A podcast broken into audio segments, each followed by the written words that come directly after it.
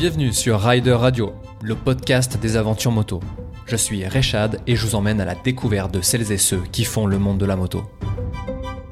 Tom revient de loin, greffé des deux poumons à cause de la mucoviscidose.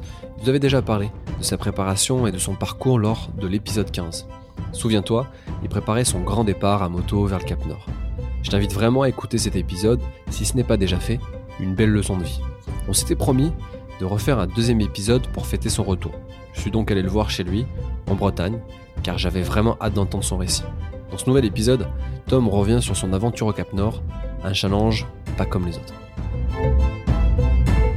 Avant de te laisser avec mon invité du jour, je tenais à vous remercier car vous êtes de plus en plus nombreux à écouter Rider Radio. Je vais donc avoir besoin d'un petit coup de pouce pour continuer à faire connaître le podcast et donner envie à des passionnés toujours aussi inspirants de venir nous raconter leurs aventures. N'hésite donc pas à prendre une minute pour laisser un commentaire sur Apple Podcast ou Spotify et à partager tes épisodes préférés.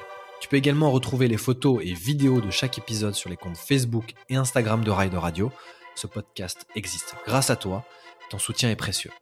Je ferme la parenthèse et je te retrouve avec mon nouvel invité et on commence comme d'habitude par sa définition de l'aventure. Euh, bah écoute, euh, Tom, merci de, de retourner sur, euh, sur Rider Radio. On s'était rencontrés il y a plus d'un an et tu étais en train de préparer euh, le Cap Nord. Euh, Est-ce que tu peux déjà rappeler pourquoi tu es un motard avec une certaine particularité, si on peut dire ça comme ça? Et puis je vais te poser cette fameuse question. Normalement sur Rider Radio, on, on pose la question, c'est pour toi, quelle est la définition de l'aventure? Moi, je l'ai déjà posé cette question sur le premier épisode.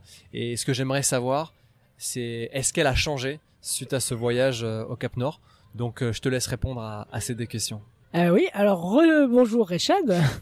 Donc, euh, bah écoute, la petite particularité que j'ai, c'est que, euh, euh, comme j'expliquais sur le, le premier épisode, moi je suis atteint de mucoviscidose et j'ai été greffé euh, des poumons il y a 15 ans maintenant. Donc euh, c'est une maladie qui va est un peu euh, beaucoup contraignante, qui demande beaucoup de soins et d'organisation euh, et une- surtout une bonne organisation au niveau de la gestion de la fatigue quand on voyage. Et pour répondre à, à ta deuxième euh, question, qui était la, la définition euh, de l'aventure, bah écoute, elle a pas changé. Moi, je j'ai toujours encore euh, même plus envie de, de repartir euh, euh, en voyage euh, dans l'inconnu le plus total, à découvrir euh, voilà des nouveaux pays, des nouveaux endroits et de quitter euh, ma ma petite zone de confort dans laquelle euh, je suis retourné depuis que je suis revenu du Cap Nord. On s'était, euh, on s'était quitté il y a un an. On avait fait cet épisode il y a un an et t'étais en pleine préparation de cette moto, de ce voyage. Qu'est-ce qui s'est passé entre le moment où on s'est vu, aujourd'hui, chronologiquement euh, Qu'est-ce qui s'est passé? Alors il y a un an, euh, bah écoute, la moto était toujours euh, pas fonctionnelle, elle était en train d'être remontée. Euh, je commençais à projeter voilà le, le Cap Nord, l'organisation du roadbook. Et, euh, et si tu veux, euh, bah depuis c'est passé beaucoup beaucoup de choses. Mais c'est vrai qu'à l'époque ma principale inquiétude c'était pas en soi la le remontage de la moto, c'était vraiment secondaire. Moi j'ai vraiment assez peur euh, de ne pas y arriver à cause de la santé notamment, parce que je sais très bien euh, euh, ce qui peut arriver euh, quand je suis très fatigué ou même en cas d'infection. Et c'est vrai que c'était une, une grosse source d'inquiétude pour moi à l'époque. Ouais. Il y avait une épée, une épée de Damoclès euh, au-dessus de toi liée, à- liée à ta, ta pathologie, liée à, ta santé. Comment t'as pu mettre ça de côté ou en tout cas vivre ce voyage avec? Ça a été quoi les, euh, les moments les plus difficiles aussi de, de ce voyage liés à ça Après, je reviens un petit peu euh, en arrière. Là, ça y est, t'es es prêt à partir, t'es sur la moto. Qu'est-ce qui se passe euh, Euh, alors euh, quand j'étais pas encore parti, c'est vrai que je me suis euh, beaucoup euh, inquiété, comme je te disais, par rapport à cet état de santé. Et puis à un moment, si tu veux, tu fais un peu le, tu fais un peu le constat. Tu dis bon bah soit je continue de m'inquiéter encore et puis bah je partirai pas, ou alors euh, j'assume la prise de risque et on verra ce qui se passe. Et il y a un moment, je me suis dit on a, on assume la prise de risque et on ira jusque euh, jusqu'où euh, le corps peut aller et euh, et on verra ce qui se passera. Et euh, bah, finalement, euh, bah, ça s'est plutôt pas trop mal passé. Il y a eu euh, forcément des phases de fatigue, des phases de de de- d'inquiétude aussi pendant. Et euh, si tu veux, euh, ce qui s'est passé euh, dès le départ, en fait, c'est que j'ai été vraiment galvanisé par voilà deux ans de préparation, que ce sur la que ce soit sur le remontage de la moto, la préparation du voyage, tout ce qui s'en est suivi avec les différentes rencontres dans le monde de la moto, au salon, chez Yamaha et autres. Et je me suis dit en fait en partant, l'échec est impossible, tu, tu, tu ne peux que le faire. Donc si tu veux, dans les phases les plus difficiles du voyage, c'est le mental et le moral qui a des fois pris le relais sur le corps quand j'étais fatigué. Et c'est vrai que le mental, quand euh, il se met en marche, c'est vrai que bah ça fait des choses assez incroyables. Ouais. Tu peux soulever des montagnes avec euh, avec Alors le des montagnes, je sais pas, mais en tout cas, c'est vrai que ça m'a, moi, ça m'a aidé plus d'une fois, notamment sur le fait de m'écouter, euh, chose que je faisais pas avant. Et des fois, je, je poussais mon corps euh, à aller dans une fatigue. Euh, qui était euh, démesuré par rapport à ma santé et je le payais très lourdement euh, les semaines d'après.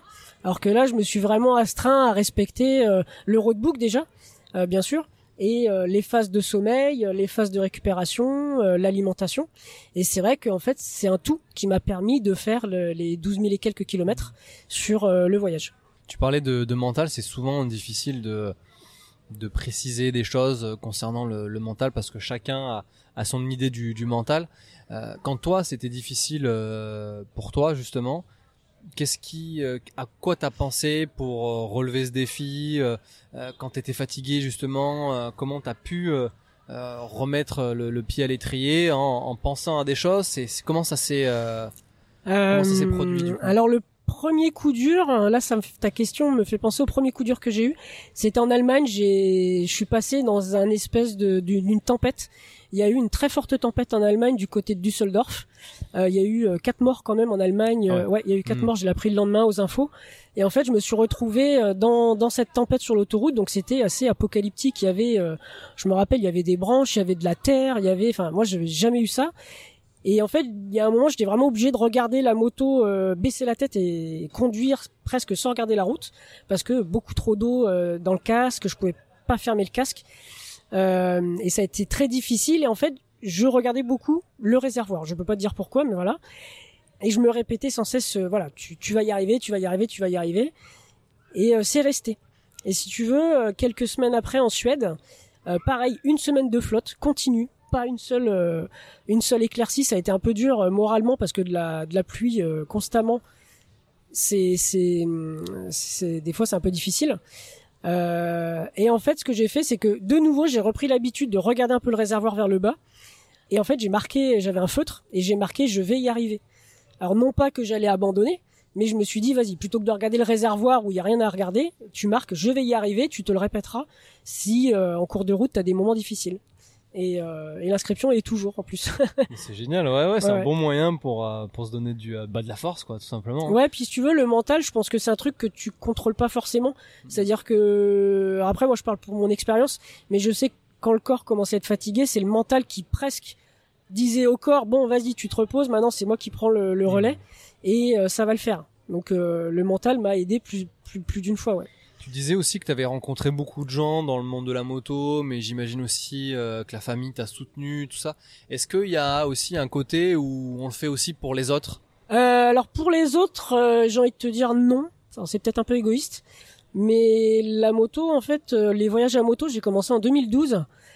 Euh, ça a été une véritable découverte et ça a été quelque chose qui m'a transcendé mmh. vraiment euh, assez profondément et j'ai compris quand je suis revenu de mon premier voyage qui avait été en Italie du Nord que ça serait euh, quelque chose qui me poursuivrait très probablement une bonne partie de ma vie. Donc je le fais d'abord pour moi parce que si tu veux, si je faisais les voyages à moto pour quelqu'un d'autre, ça aurait pas de sens. Mmh. Moi, je le fais pour vivre des, une expérience, voir des, des, paysages, rencontrer des gens. Euh, je le fais pas pour être mis en avant ou euh, ou exister. C'est vraiment une vraie passion. Tu te retrouves là en Allemagne à avoir certaines difficultés avec euh, avec la pluie, les éléments qui se déchaînent un petit peu. Est-ce que tu as eu d'autres d'autres moments qui ont été difficiles? Et si je reprends un peu le fil de ton itinéraire, tu en Allemagne, qu'est-ce qui se passe après? Je pose aussi beaucoup de questions dans, une seule. C'est pas aussi essentiellement que pour toi. C'est aussi pour la pour une, une association. Mmh. Euh, exact. Donc voilà, comment ça s'est matérialisé sur le terrain? Parce que je sais qu'on en avait parlé sur ce premier épisode. Ouais. Comment ça s'est matérialisé? Comment sont fait les rencontres? Ça, ça m'intéresse beaucoup. Euh, bah en fait, la magie des rencontres, c'est que justement, il n'y a pas besoin de prévoir. C'est-à-dire que euh, moi, par exemple, pour en, expérience, l'une de mes plus belles rencontres euh, durant le voyage, c'est quand j'ai cassé la béquille à la Trollstingen où euh, pour la première fois de ma vie j'ai fait du stop. Voilà. Donc tu vois, j'avais pas prévu que la béquille se casse en deux. Euh, j'ai laissé la moto au bord de la route pendant 3-4 heures avec les affaires, le casque, même le GPS. Enfin, j'ai tout laissé dessus. Après, je savais que c'était un pays très sécu. donc je sais qu'il n'y avait pas de problème. Mais voilà, j'ai rencontré quelqu'un qui m'a gentiment déposé 20 km plus bas pour trouver un garage. J'ai et après j'ai refait du stop avec quelqu'un d'autre pour remonter. Euh, j'ai également rencontré une dame qui m'a hébergé euh, pas loin de, de, Alta, donc au nord, euh, qui vivait vraiment presque en autarcie dans un tout petit coin de campagne perdu, avec son gros chien qui s'appelait Brutus, mais qui était une crème. donc en fait, ce qui est magique dans les, les voyages et les rencontres surtout, c'est qu'il n'y a pas besoin de les, de les programmer. Et si tu veux, pour euh, citer Anne-France Daudeville, et ça c'est qu'elle l'avait dit, c'est que si tu veux, c'est aussi pour ça que je voyage seul. C'est-à-dire que quand tu voyages seul, tu t'offres la possibilité de euh, t'ouvrir sur les gens et sur le, les rencontres beaucoup plus facilement. En ce qui concerne euh, aussi les, paysages, on a, j'ai peut-être des a priori sur euh, sur le Cap Nord, que c'est sans doute plat, qu'il y a des grandes lignes droites, etc. Est-ce que tu peux nous parler de, euh, bah de, de, ce que tu as vu quoi finalement et de ce qui t'a marqué le plus en termes de paysage. Ah, il y a beaucoup beaucoup de choses à dire. Alors c'est vrai qu'on m'avait un peu prévenu euh, que euh, si tu veux de du point de départ de la France jusqu'à quasiment le nord de la Suède, il n'y avait pas grand chose à voir et que c'était très long. et si tu veux, bon, je trouvais que c'était un petit peu très réducteur de dire ça, parce que pour moi, il y a quasiment 5-6 000 kilomètres jusqu'en Suède euh, au nord, donc je me voyais pas ne rien voir et qu'il n'y ait rien d'intéressant. Pour moi, c'était pas possible. Donc c'est vrai que si tu veux, euh, en Suède, euh, bah, c'est beaucoup voilà de la ligne droite effectivement, des sapins, de la grande ligne droite. Mais moi, si tu veux, ne serait-ce que le fait de me remettre dans les conditions du voyage, et je me rappelle, je me disais. Euh, voilà, t'es en Suède, t'es jamais venu ici. ok, c'est des arbres, mais tu vis une expérience que beaucoup peut-être n'auront pas la chance de vivre, donc profite de l'instant. Et après, si tu veux, euh, bah forcément, il y a le Cap Nord. J'avais fait un petit tour d'abord en Finlande, qui est un très très beau pays. Euh, et c'est vrai que la Norvège, c'est un pays qui est magique à, plein des égards. Des, des coins qui sont euh, complètement fabuleux. Euh, il y a les Lofoten, malheureusement que j'ai pas pu faire parce qu'ils faisaient extrêmement euh, moche. Donc j'ai décidé de ne pas les faire parce qu'il n'y avait pas d'intérêt à ne rien voir. Mais euh, il y, a, des très très beaux paysages, il y a la nature, j'ai vu beaucoup de rennes. Alors ça c'est magique aussi, tu vois. pour nous Français, des rennes, hormis l'image qu'on s'en fait avec le Père Noël, j'en avais jamais vu. Il y a les gens qui sont extrêmement gentils. Ils parlent très très bien l'anglais, donc ça, quand t'es un petit peu bilingue, ça facilite aussi les échanges. Et il y a euh, les glaciers, il y a la Trollstingen, il y a le Geringer Fjord, euh, il y, a, y a vraiment des coins. Euh, il y a des coins en fait même pas tu soupçonnes que ça puisse exister. tellement tu n'es pas préparé à être face à face quand tu le découvres. Voilà. Je reviens à ton état de santé. Est-ce que ça t'a laissé tranquille? Pendant ce pendant ce voyage. Parce que là, tu tu me décris plein de, de, de paysages que tu as vus et dans les descriptions que tu que tu me donnes, forcément ça me donne envie d'y aller. Et, dans, dans, ce que tu dis là on n'a pas l'impression que tu loupé quelque chose à cause de ton état de santé. Est-ce que ça t'a laissé tranquille ou comment t'as vécu euh, ces choses-là avec euh, avec ta pathologie? Euh, Alors, ce qui a fait que j'ai passé un, un, bon voyage, c'est parce que derrière il y a une certaine euh, une certaine un certain exercice à respecter.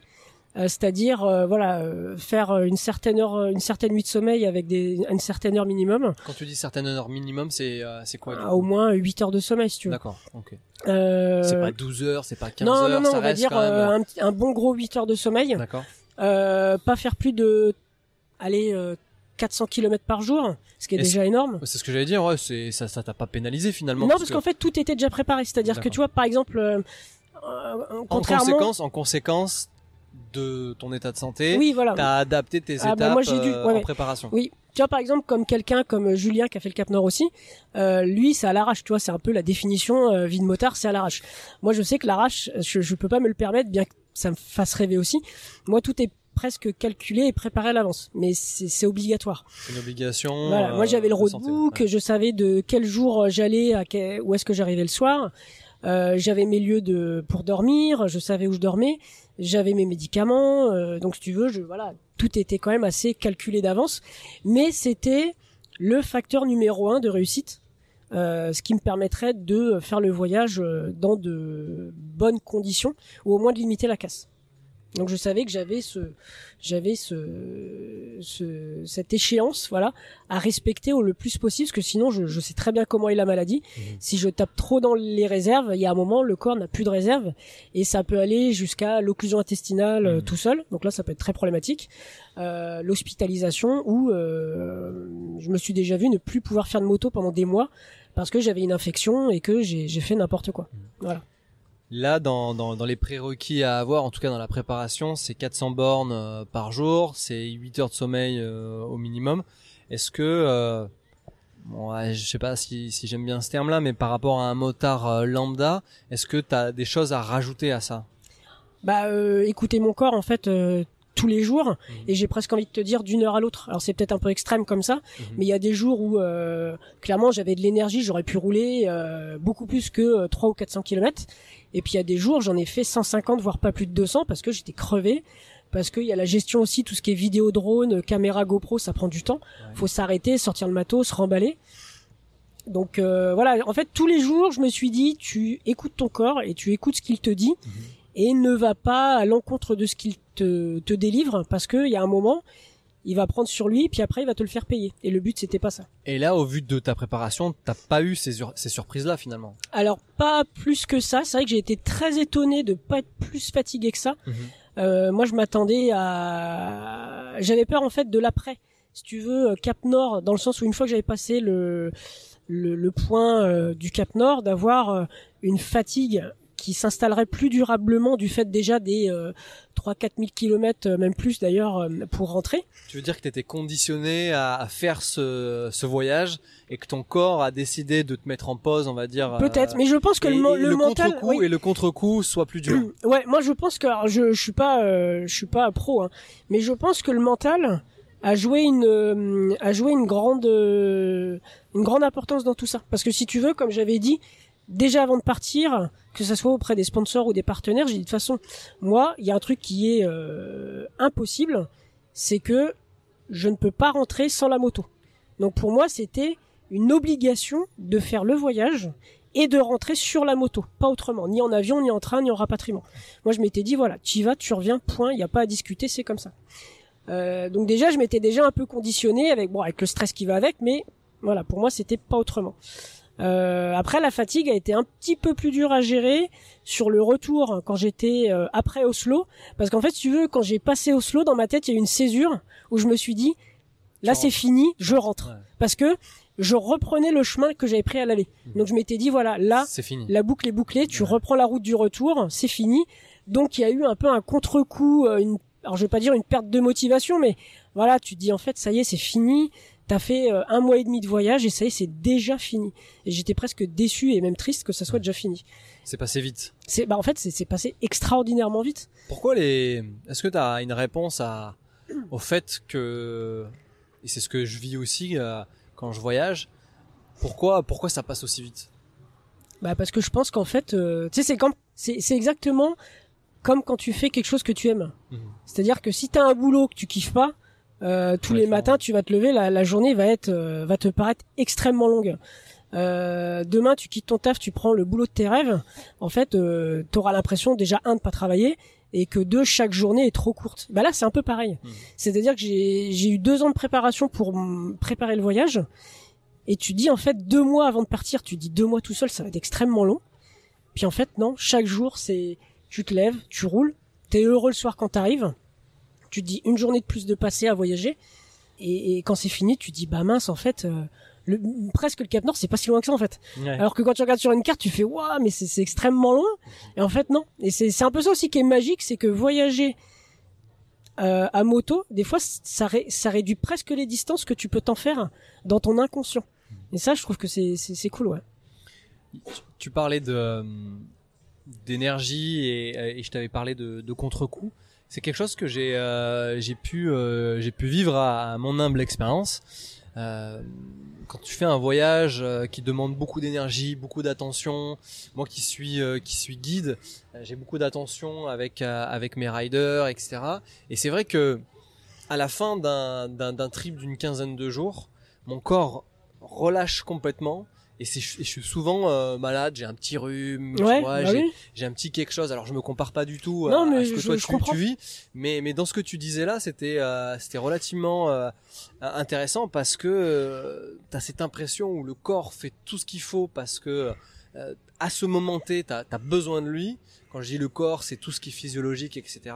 Et puis après, dès que c'est terminé, bam, il relâche. Et, euh, et c'est pour ça que je comprends tes peurs sur euh, sur la suite. Et, euh, et, c'est d'autant plus euh, courageux de l'avoir tenté en connaissant les risques. Et, je pense que on n'est pas beaucoup à le à le comprendre. Je sais que tu as, as essuyé quelques critiques. En tout cas, j'ai j'ai vu. Oui, mais ça fait partie du jeu. Ça, je m'y attendais aussi. Mais, mais bah, tu peux nous en parler Comment t'as as reçu? Alors, qu'est-ce qu'est-ce qu'on t'a dit déjà? Ah, bah, déjà, il y a une chose importante à, à, à, dire, c'est que je pense, et j'en suis convaincu, c'est qu'on est dans une société où l'image compte énormément, mais dans le sens du handicap. C'est-à-dire que si tu vois quelqu'un en fauteuil roulant, tu vas très vite comprendre qu'il est handicapé. Par contre, mhm. si tu vois euh, quelqu'un qui a une maladie euh, qui ne se voit pas comme la muco, tu vas pas comprendre qu'il soit handicapé. Déjà, il y a une sorte de césure mhm. là-dessus. Et ça, la société, il y a encore beaucoup de boulot. Ensuite, les critiques. Alors, j'ai eu de la chance, c'est que j'ai été très bien accueilli dans le monde de la moto quand j'ai commencé un petit peu à, à, faire connaître le projet du Cap Nord, la Super T, avec euh, au travers du salon de la moto. J'étais un peu inquiet là-dessus. J'avais peur de, euh, j'avais un peu peur. Voilà, je connaissais pas trop le milieu, donc j'avais un petit peu peur. T'avais peur de quoi?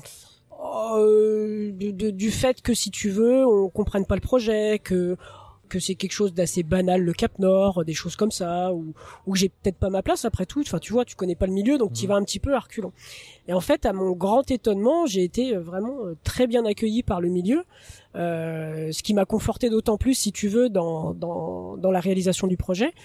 Euh, les seules critiques que j'ai pu avoir, bien sûr pas directement, ça a été quelques-uns, mais je pense que ça c'est de la méconnaissance du secteur du handicap. C'est il y a des gens qui, qui ont dit euh, si tu veux, que euh, je me servais de ma maladie pour avoir des sponsors, pour avoir euh, de l'équipement. Enfin voilà, c'est, je pense que c'est aussi une, une part du projet qu'il faut accepter parce que effectivement quand tu commences un petit peu alors je vais pas dire à être exposé médiatiquement parce que voilà je suis pas je suis pas Bader, je suis pas Laurent Cochet, mais quand tu commences un petit peu modestement à émerger puis qu'on commence un petit peu à connaître ton nom et ton projet, forcément il y a des critiques qui vont avec. Mais si tu veux, il y a un truc que les gens qui critiquent ne pourront euh, jamais comprendre, c'est que si tu veux, moi quand j'ai j'ai été greffé, même avant, moi j'ai connu des gamins euh, et des gamines muco qui euh, qui sont décédés. Mmh. Et ça, si tu veux, les gens qui critiquent ne, ne peuvent pas se mettre à ma place. Moi, je vais te donner une petite anecdote très simple.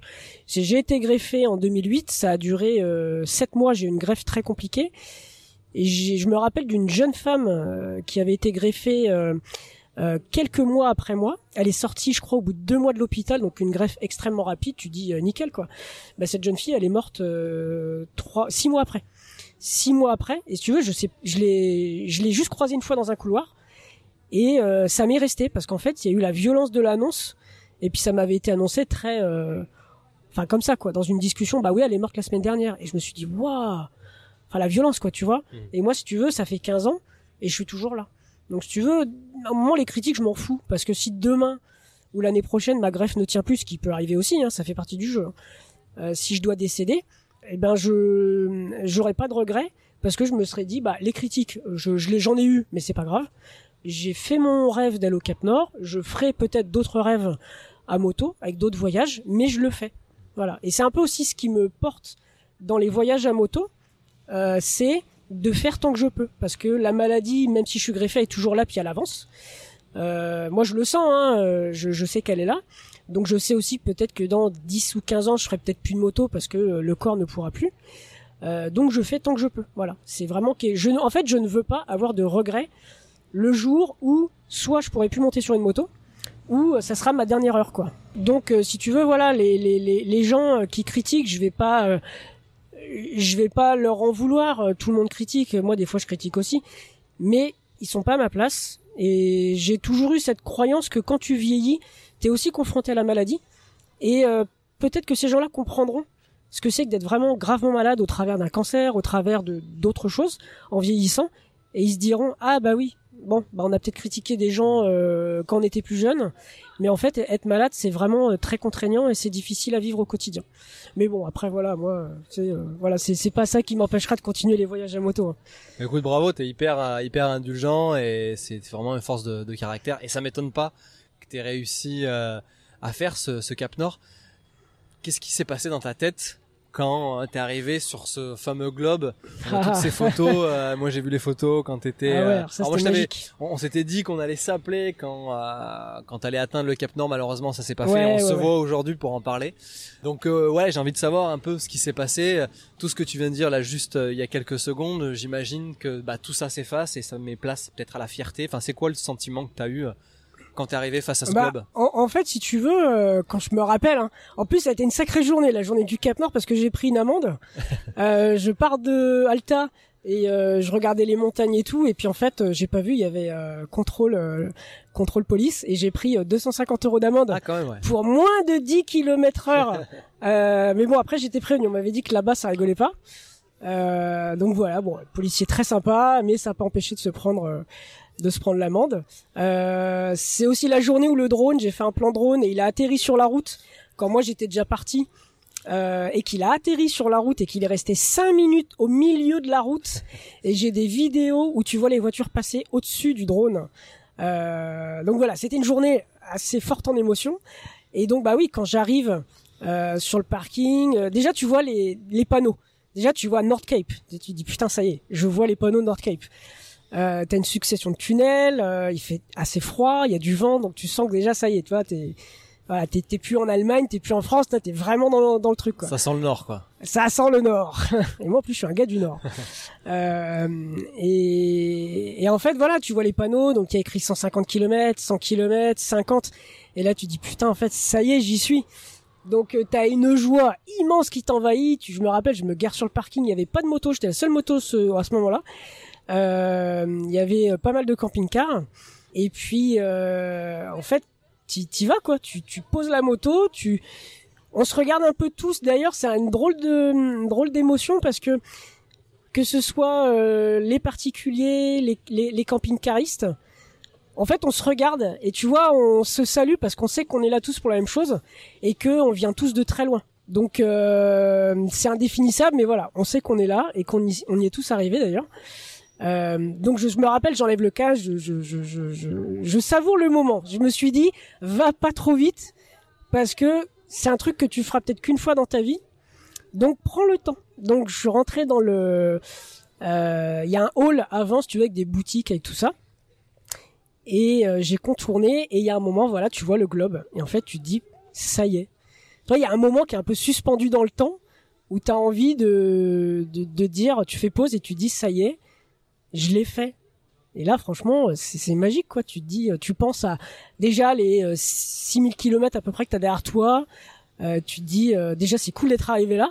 Et tu te rappelles que t'es qu'à la moitié. Moi, je m'étais mis ça un peu aussi en. C'était pas une finalité? Non, non, non. Moi, je m'étais dit, voilà, faut pas aller trop vite. C'est, il y a le départ. C'est une étape. Il y a le Cap Nord, qui est le point qu'on ne peut pas rater. Mais il y a le retour aussi. Parce que si j'avais pas pu faire le retour, pour moi, il y aurait eu un sentiment d'échec où le travail n'aurait pas été fait entièrement. Enfin, le défi. Le défi n'aurait pas été fait entièrement. Donc, voilà, enfin c'est indéfinissable si tu veux là j'y repense euh, voilà je je regarde le globe je regarde les falaises euh, les gens les gens ont tous le sourire parce que bah voilà il y en a qui viennent de loin euh, je me suis fait prendre en photo par des gens aussi parce que j'avais pas le matos le drone voulait pas voler il y avait trop de vent j'avais peur de le perdre enfin non mais c'était cool quoi et je suis resté peut-être trois heures sur place. Je suis allé prendre un café, j'ai écrit dans mon dans mon carnet. Euh, c'est un moment ouais qui est suspendu. Tu as envie de rester, mais d'un côté, tu sais que le voyage n'est pas fini. Et j'avais gardé le meilleur pour la fin parce que je voulais absolument finir par les paysages de Norvège.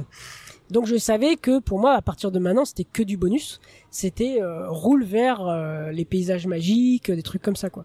Donc vraiment non, un, un moment. Euh, bah, un moment que tu te rappelles toute ta vie. Ça, je pense que même quand j'aurai, euh, enfin, si j'ai la chance d'être vieux, euh, je m'en souviendrai toute ma vie. Écoute, c'est tout ce qu'on souhaite. Là, là, t'as parlé de, de, l'idée de faire d'autres d'autres projets. Je vais quand même pas brûler les étapes. T'es, c'est assez étonnant de, de, de ce que tu disais où c'était plus une étape qu'un objectif finalement le Cap Nord et que l'objectif final c'était de revenir avec la moto euh, Oui. entre guillemets euh, saine et sauve Oui. et que tout le monde euh, que tout le monde vaille bien et, et- et voilà quoi. Euh, et t'as gardé le meilleur pour la, la fin. C'est quoi le meilleur pour la fin euh, Si tu parlais de Norvège, qu'est-ce qu'on voit justement dans Bah, ces en fait, si tu veux, euh, dans le meilleur, il y a plein de meilleurs. C'est-à-dire que Mhm. c'est presque, j'ai envie de te dire, tous les jours. Quand tu te lèves, ça peut être euh, un instant euh, magique euh, comme la traversée des rennes. Tu vois, tu t'y attends pas. Alors là, dire, la première fois que j'ai vu euh, des rennes, oh, je me suis arrêté tout de suite. J'ai posé la moto, euh, j'ai éteint le moteur, je suis descendu. J'ai sorti le drone, je les ai filmés. Enfin, c'était magique, quoi. Euh, Il y a eu d'autres instants magiques. La toute la l'Atlantic Way, tu vois des paysages mais incroyables, magiques. C'est une atmosphère, c'est la gentillesse des gens quand tu t'arrêtes. C'est croiser d'autres motards aussi. J'ai croisé un motard qui venait d'Arabie Saoudite, tu vois. Ah ouais. C'est pas le truc que tu vois tous les jours. le mec, il avait euh, pareil des stickers partout sur sa moto, euh, hyper gentil. euh, C'est marrant parce qu'on se pose tous la question, on dit bah tu vas où? Ouais. Bah euh, on va tous au, au- au Cap Nord si on se retrouve, on se retrouve là.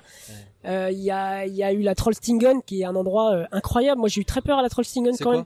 Alors la Trollstingen, c'est la route des trolls.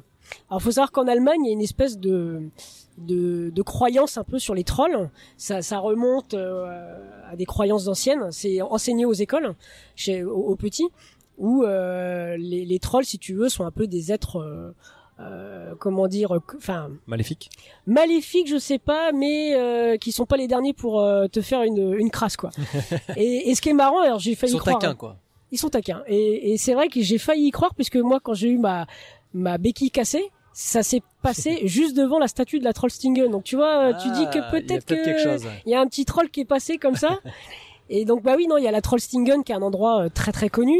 Il y a le pont sans fin. Alors moi je l'appelle pont sans fin parce que le, le pont en lui-même a un nom euh, imprononçable, j'y arrive pas. Mais c'est un pont qui est très connu. Il a été dans le dernier James Bond. En fait c'est un pont qui est incroyable parce que quand tu roules dessus, tu vois pas ce qu'il y a au-delà de la route. Donc t'as C'est le l'impression fameux pont qui euh, qui est un peu arrondi oui, sur qui son plonge. sommet. ouais, voilà. Donc en fait, quand t'es au sommet du pont, t'as l'impression qu'il y a la route s'arrête, D'accord. mais tu la vois pas. Donc c'est vrai que c'est assez impressionnant. Mhm. Euh, Il y a plusieurs glaciers aussi euh, qui sont assez incroyables à faire en moto. Tu vois, le jour de la Trollstingen, euh, je me rappelle le bas de la Trollstingen, il faisait une vingtaine de degrés. Et euh, quelques heures après et quelques centaines de kilomètres après, j'étais à Geringerfjord, qui est un endroit pareil incroyable. Il faisait moins 4. Et là, t'as de la neige partout, t'as de la glace, et tu te dis ouais, mais attends, mais il y a 3-4 heures, j'étais, euh, il faisait beau quoi. Et euh, j'ai, j'ai- non, c'était vraiment. euh, une diversité des, des paysages, des sensations en Ouais, fait. euh, tu peux passer ouais. d'une forêt euh, extrêmement dense Mhm. à un endroit euh, extrêmement plat où il y a presque rien à voir, j'ai envie de te dire. Euh, c'est pareil euh, avant euh, avant la Trollstingen, il y a un endroit, je me rappelle plus du nom malheureusement, mais c'est une étendue de glace et de neige partout. C'est comme si tu étais dans un désert avec juste une route au milieu et tu roules. Tu sais pas où tu vas, tu sais pas où va te mener la route, mais euh, paradoxalement, même s'il y a rien à regarder, t'as toujours envie de regarder à droite à gauche. Ça c'est indéfinissable. En termes de logistique, comment tu euh, comment t'as géré euh, euh, bah, ta condition et aussi euh, tes 8 heures de sommeil Oui, Euh, Il fallait il te Ah, fallait ça. 8 heures de sommeil, Ah, donc j'imagine que tu pouvais peut-être pas bivouaquer, tu pouvais peut-être pas euh, avoir un, enfin t'avais besoin peut-être de, de, de confort euh, en ce qui concerne Ouais, le ouais, sommeil. ouais. Alors si tu veux déjà par rapport à la logistique médicamenteuse qui est très très importante, c'est que euh, moi j'avais déjà euh, envoyé des colis dans quatre pays qui étaient sur euh, donc le roadbook. Parce que tu pouvais pas emmener tes médicaments. Non, il y avait à peu près euh, 40 kilos de, de médicaments à prendre. Donc si tu veux 40 000 kilos sur une moto, euh, c'est très compliqué à, à mettre en plus des affaires, euh, des affaires quoi. Donc je les avais envoyés dans quatre pays, donc en Allemagne, en Suède et deux en Norvège, je crois.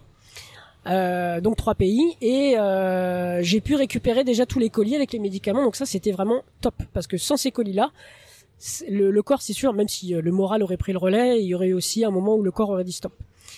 Euh, pour la partie sommeil, j'ai été confronté à un problème, c'est que passer un certain parallèle, euh, surtout à cette période-là de l'année, tu as 24 heures de sommeil, de, de soleil, pardon.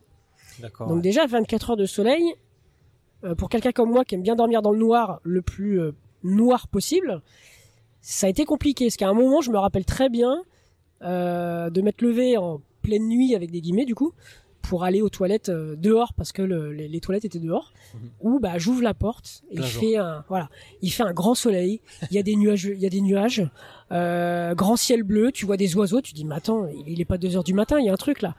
Et en fait c'est vrai que ça m'a. Il y a un moment j'ai eu un problème à euh, arriver à trouver le sommeil parce que mon esprit savait qu'il devait dormir, mais il, il me disait aussi, mec, euh, dehors il fait beau quoi. Ouais, physiquement, visuellement, Voilà. c'était pas. Ouais, ouais. Moi je sais que. T'avais eu du mal à passer le, le, le cap peut-être. Ouais, euh, ouais, ouais. J'avais acheté. En fait, je mettais mon tour de cou sur mes yeux la nuit, ouais. enfin le, le soir, pour euh, mac- vraiment avoir le plus d'obscurité possible.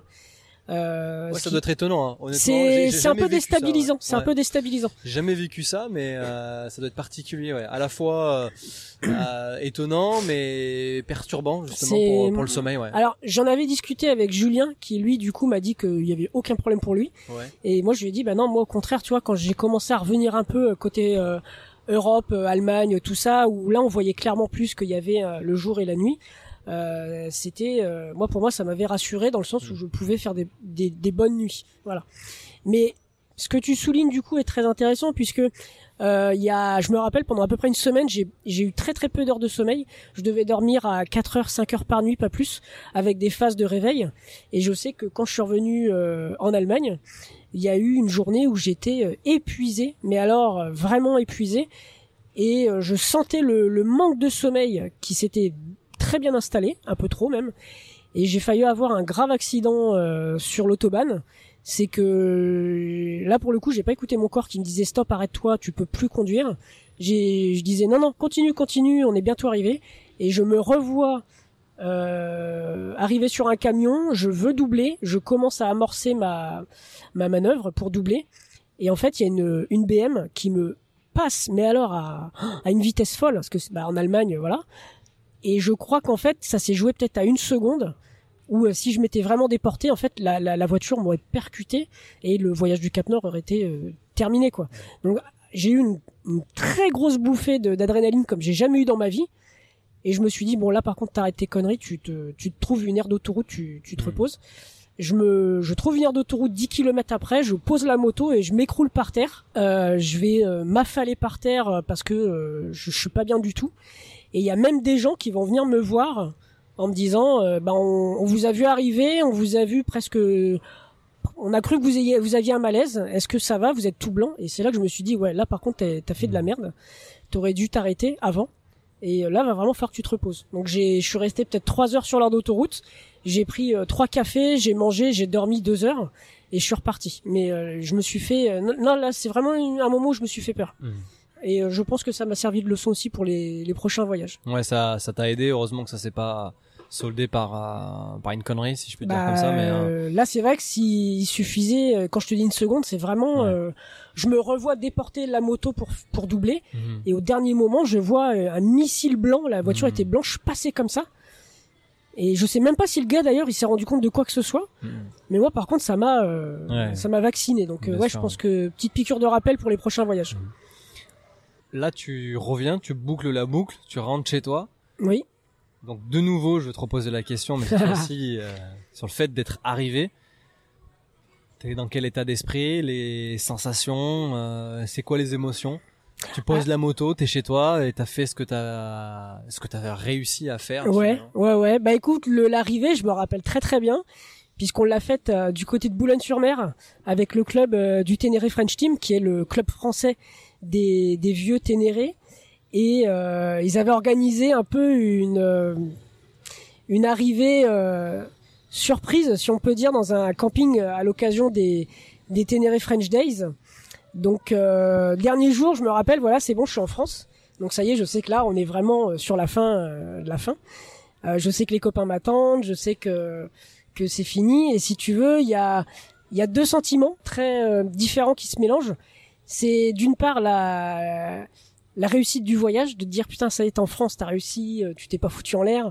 Je, la moto est même pas tombée une fois, hormis avec la béquille. T'as réussi le pari, euh, t'as respecté ce qu'il fallait faire. Et il y a aussi le sentiment de euh, tristesse qui euh, te dit bah ça y est c'est fini en fait.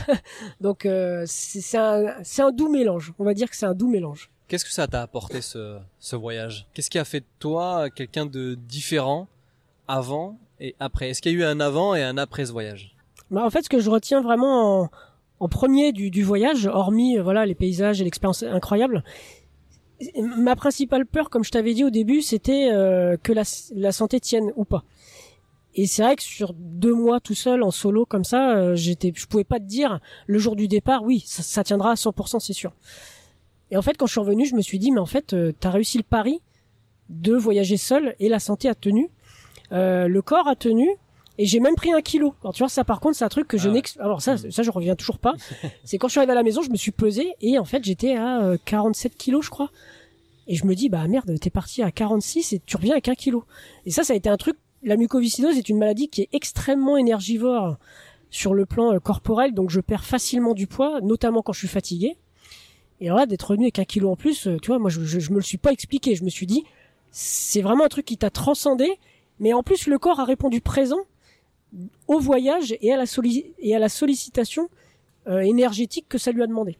Donc ça c'est vraiment, si tu veux, moi ça m'a rassuré pour les prochains gros voyages que je fais où euh, je sais que je vais devoir avoir une certaine euh, rigueur de voyage, mais je sais aussi que c'est faisable maintenant. Donc c'est vraiment quelque chose que je retiens en priorité, ouais. C'est un gros test en fait finalement. On peut dire que ça c'était un peu un, ouais. premier gros test qui a été concluant. Euh, et euh, du coup ça me conforte dans l'idée de continuer pour l'avenir, ouais. Et donc c'est quoi l'avenir?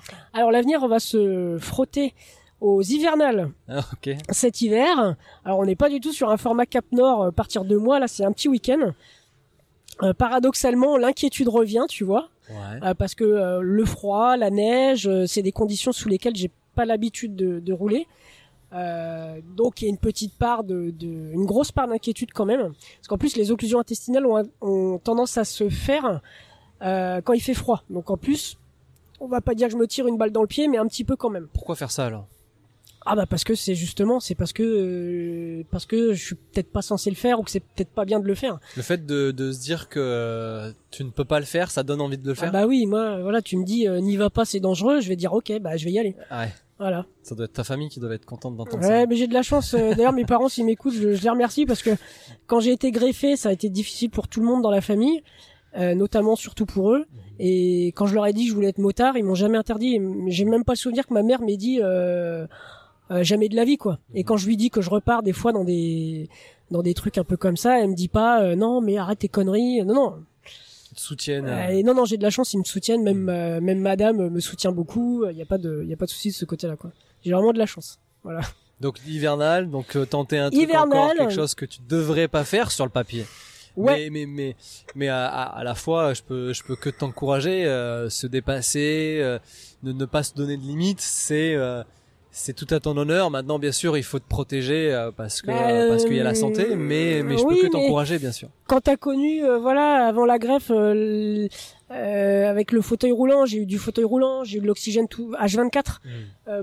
pour marcher, pas pour monter un escalier, c'est mon père qui me portait. Enfin, tu vois, donc partir au Cap Nord tout seul en moto, on est sur un truc qui est complètement à l'opposé. Enfin, euh, et en fait, je me dis, tant que ça marche, il faut en profiter, il faut faire. Mm. Le jour où ça déconnera, tu pourras pas dire que t'as pas profité. Moi, c'est vraiment ce qui me fait fonctionner, c'est ça. C'est tant que tu peux, fais, parce que tu sais pas de quoi demain sera fait. Voilà.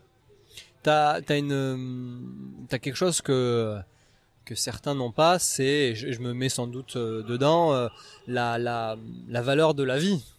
On est souvent à, à se plaindre euh, de la moindre de, du moindre problème et, euh, et aujourd'hui t'es es, l'exemple même de, de, de vivre l'instant présent. Souvent c'est un terme qui est galvaudé. On essaye de de, de se projeter, de se dire Oui, allez, ouais. euh, on, on, on essaye de vivre l'instant présent. Euh, toi, t'es es vraiment là-dedans parce que euh, parce que forcément t'as une épée de Damoclès euh, que t'essayes de mettre de côté un maximum et euh, t'es euh, ouais tu nous as enfin tu m'as donné une leçon là en tout cas sur ce que tu viens de, de Bah, dire Si tu une veux. leçon positive hein c'est c'est pas oui, voilà, pas le, le, le hein, ce que but, dit, voilà, c'est c'est un peu ce, ce mm. sur ce que je voulais insister. C'est le but en fait, c'est pas de moraliser les gens et de dire arrêtez de vous plaindre. Moi, c'est pareil. Mm. Tu sais, euh, quand il y a des fois j'ai mal à la tête ou que je suis fatigué, je râle un coup et puis c'est tout. Ouais. Mais ce qui est important, ce que, ce que j'aimerais que les gens comprennent et, et c'est important, c'est qu'on dit souvent la vie est précieuse. Mhm. Euh, Alors ça c'est vrai à plus d'un titre. Mais quand tu te vois mourir à, à 18 ans, parce que moi c'est ce par quoi je suis passé, moi clairement mon corps est en train de lâcher. J'avais plus que 6 mois, un an d'espérance de vie si j'étais pas greffé. Tu comprends vraiment que la vie c'est quelque chose qui ne se remplace pas si tu la perds. Donc si tu veux, je suis passé euh, par des phases, voilà, fauteuil roulant, euh, cure de perfusion euh, pendant des semaines, trois fois par jour, des hospitalisations de plusieurs mois, des douleurs comme j'avais jamais eu.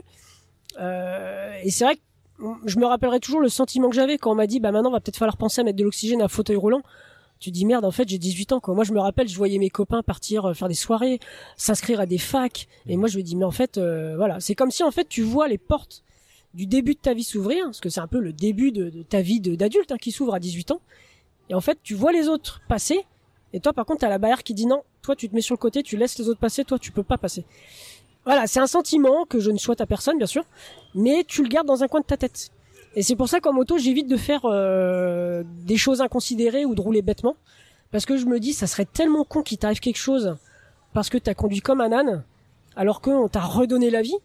Euh, ouais, c'est vraiment une notion. Fou, voilà, faut, faut vraiment conscientiser que la vie c'est pas quelque chose qu'on peut mettre en danger pour le fun si tu veux. Parce que quand tu l'as plus, tu peux pas faire euh, replay quoi. C'est fini, c'est fini. Donc euh, voilà, moi c'est un peu. Euh... D'où euh, l'importance de croquer la vie euh, à pleine dents. là, elle a vraiment du sens là, c'est clair. Donc les hivernales, est-ce que t'as d'autres d'autres projets au-delà des hivernales? Ouais. Eh ben écoute, je vais en parler là pour le coup pour la première fois ah, j'ai une exclusivité là, ça veut dire. non, en fait, j'aimerais, euh, j'aimerais. Alors ça, on, voilà, c'est pas encore préparé, mais c'est dans un coin de ma tête depuis un, sacré moment, depuis plusieurs, euh, plus de cinq ans. Ça serait de faire un tour d'Europe, mais un vrai tour d'Europe, c'est-à-dire faire les 27 capitales.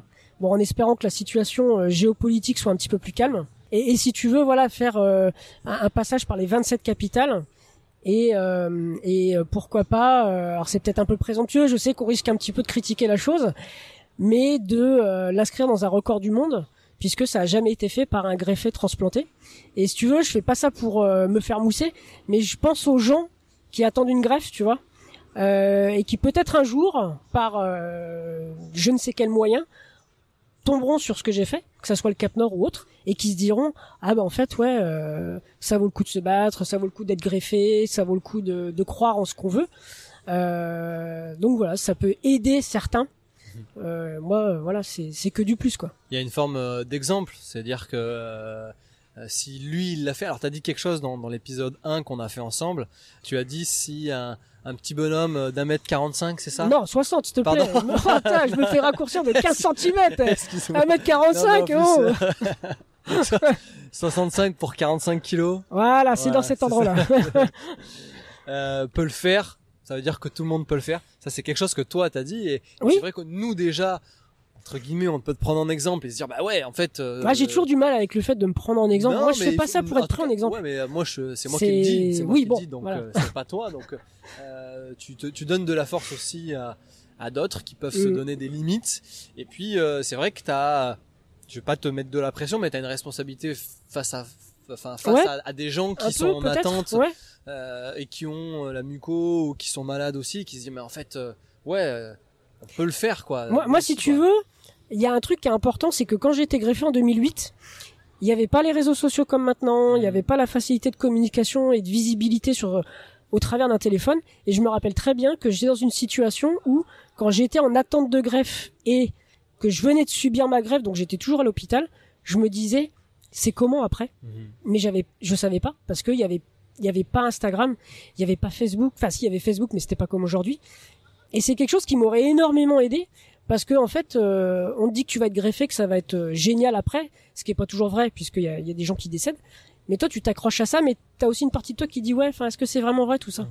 Et c'est vrai que j'aurais aimé vraiment avoir quelqu'un que j'aurais pu prendre, pourquoi pas, que ce soit un exemple ou, rencontrer, et dire ah bah ouais, lui, ça fait euh, un an, deux ans, cinq ans, dix ans qu'il est greffé, donc ça marche. Mmh.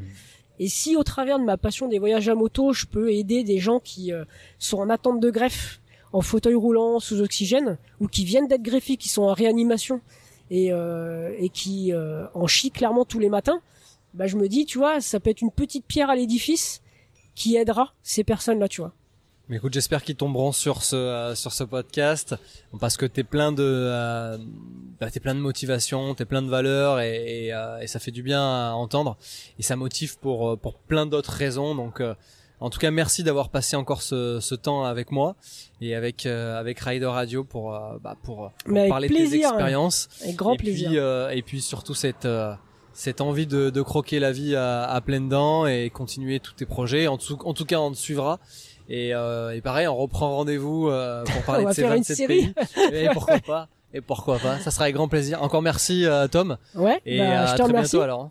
Et bah à bientôt. Alors je tenais à dire que c'était un épisode un peu particulier parce qu'on est à l'extérieur, on est à Rennes, donc euh, si t'entends du bruit, euh, des motos, des camions, etc.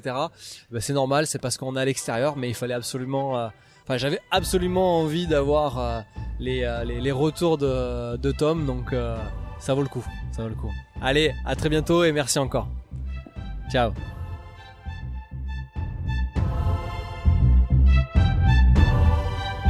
Merci pour votre écoute. C'est tout pour aujourd'hui. C'était Rechad pour Rider Radio. Je vous dis à dans deux semaines pour un nouvel épisode. D'ici là, si vous voulez en savoir plus sur cet épisode, vous pouvez retrouver les photos et autres infos sur la page Facebook et Instagram de Rider Radio. N'hésitez pas à nous donner de la force en nous mettant 5 étoiles et à partager ce podcast. À bientôt et n'oubliez pas, le voyage n'a pas de frontières.